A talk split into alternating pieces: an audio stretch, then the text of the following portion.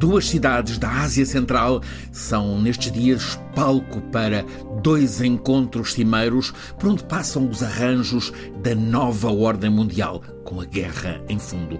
Cimeira política em Samarcanda, Uzbequistão. Cimeira religiosa em Nur Sultan, Cazaquistão. Samarcanda faz-nos pensar em Marco Polo, Gengis Khan, é a lendária capital da Rota da Seda que liga a China ao Mediterrâneo. O nome Samarcanda pode fazer-nos imaginar a cidade medieval, ruas tortuosas, onde se encaixam casas com paredes de adobe, mesquitas ladeadas por madraças. Agora, nada disso. Samarcanda é uma cidade moderníssima, grandes avenidas, rotundas, arranha-céus, parques enormes. É a cidade que acolhe hoje e amanhã a Cimeira. Faz sentido chamá-la de Cimeira do Outro Mundo. Os grandes que estão excluídos do G7 estão presentes Putin e Xi Jinping. Para além dos líderes da Rússia e da China, também, entre outros, os da Índia e do Paquistão, Modi e Sharif, trata-se da cimeira da chamada Organização de Cooperação de Xangai. Reúne líderes de 15 países, cuja maioria tem em comum a emancipação das regras do sistema geopolítico ocidental.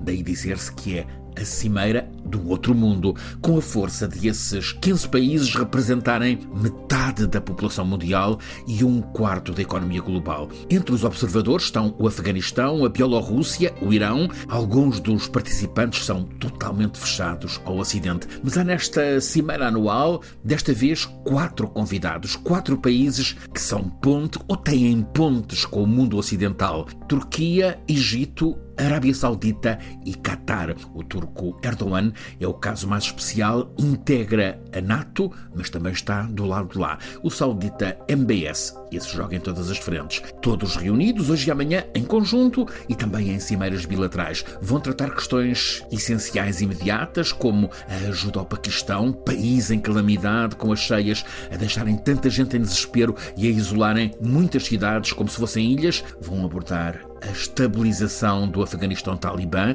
a questão da Síria, também a nova tensão entre a Arménia e o Azerbaijão, que voltou esta semana a ter episódios de guerra, sendo que a Arménia é protegida pela Rússia, o Azerbaijão acaba de contratar fornecer gás à União Europeia. Muitos temas nesta cimeira, mas no topo, os interesses de Xi Jinping e de Putin. O presidente chinês aparece como o homem que no mundo concentra mais poder. Ele não tem que enfrentar bloqueios de oposição interna, como acontece, por exemplo, com Biden. O presidente russo é o chefe que quer apressar uma nova ordem mundial que deixe de ser a unipolar fixada pelo Ocidente, que ele considera decadente. O relacionamento entre Moscou e Pequim é o assunto de topo no encontro bilateral entre Xi Jinping e Putin. Pequim tem mantido o que pode ser definido como neutralidade pró-russa na questão da guerra na Ucrânia. Não há notícia de apoio bélico da China à Rússia, mas há escalada no discurso chinês anti-NATO, anti-Estados Unidos, embora sem ruptura diplomática. Há a questão de Taiwan, com Moscou em sintonia com a vontade de Pequim. Há o desejo russo de vender à China o gás que deixou de vender à Europa. Há o desejo das duas partes de ampliação das trocas comerciais. Portanto, muitos interesses em discussão nesta cimeira do outro mundo, em Samarcanda, provavelmente a consolidar a atmosfera de nova Guerra Fria. Ao mesmo tempo, a 2 mil quilómetros de Samarcanda, em direção a sul, Nur Sultan, uma cidade nova, futurista, uma das mais modernas da Ásia Central, como que uma miragem no meio da estepe, Nur Sultan, capital do Cazaquistão, é palco de uma enorme cimeira interreligiosa, convocada para expressar a vontade de diálogo e de fraternidade.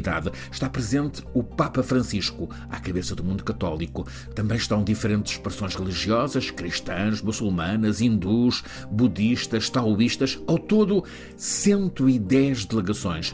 Estão bispos, ortodoxos, luteranos, anglicanos, estão sheiks, rabinos, monges budistas, há uma ausência de peso. É do patriarca Cirilo de Moscovo, líder da Igreja Ortodoxa Russa e apoiante de Putin, a quem ofereceu apoio espiritual para a guerra. O Papa da encíclica Fratelli Tutti e o patriarca de Moscovo apenas se encontraram uma vez, foi há seis anos, em Havana. O Papa Francisco quer voltar a encontrar-se com o patriarca russo para falarem sobre a paz. Mas Cirilo está a evitar e nem foi a esta cimeira ecuménica.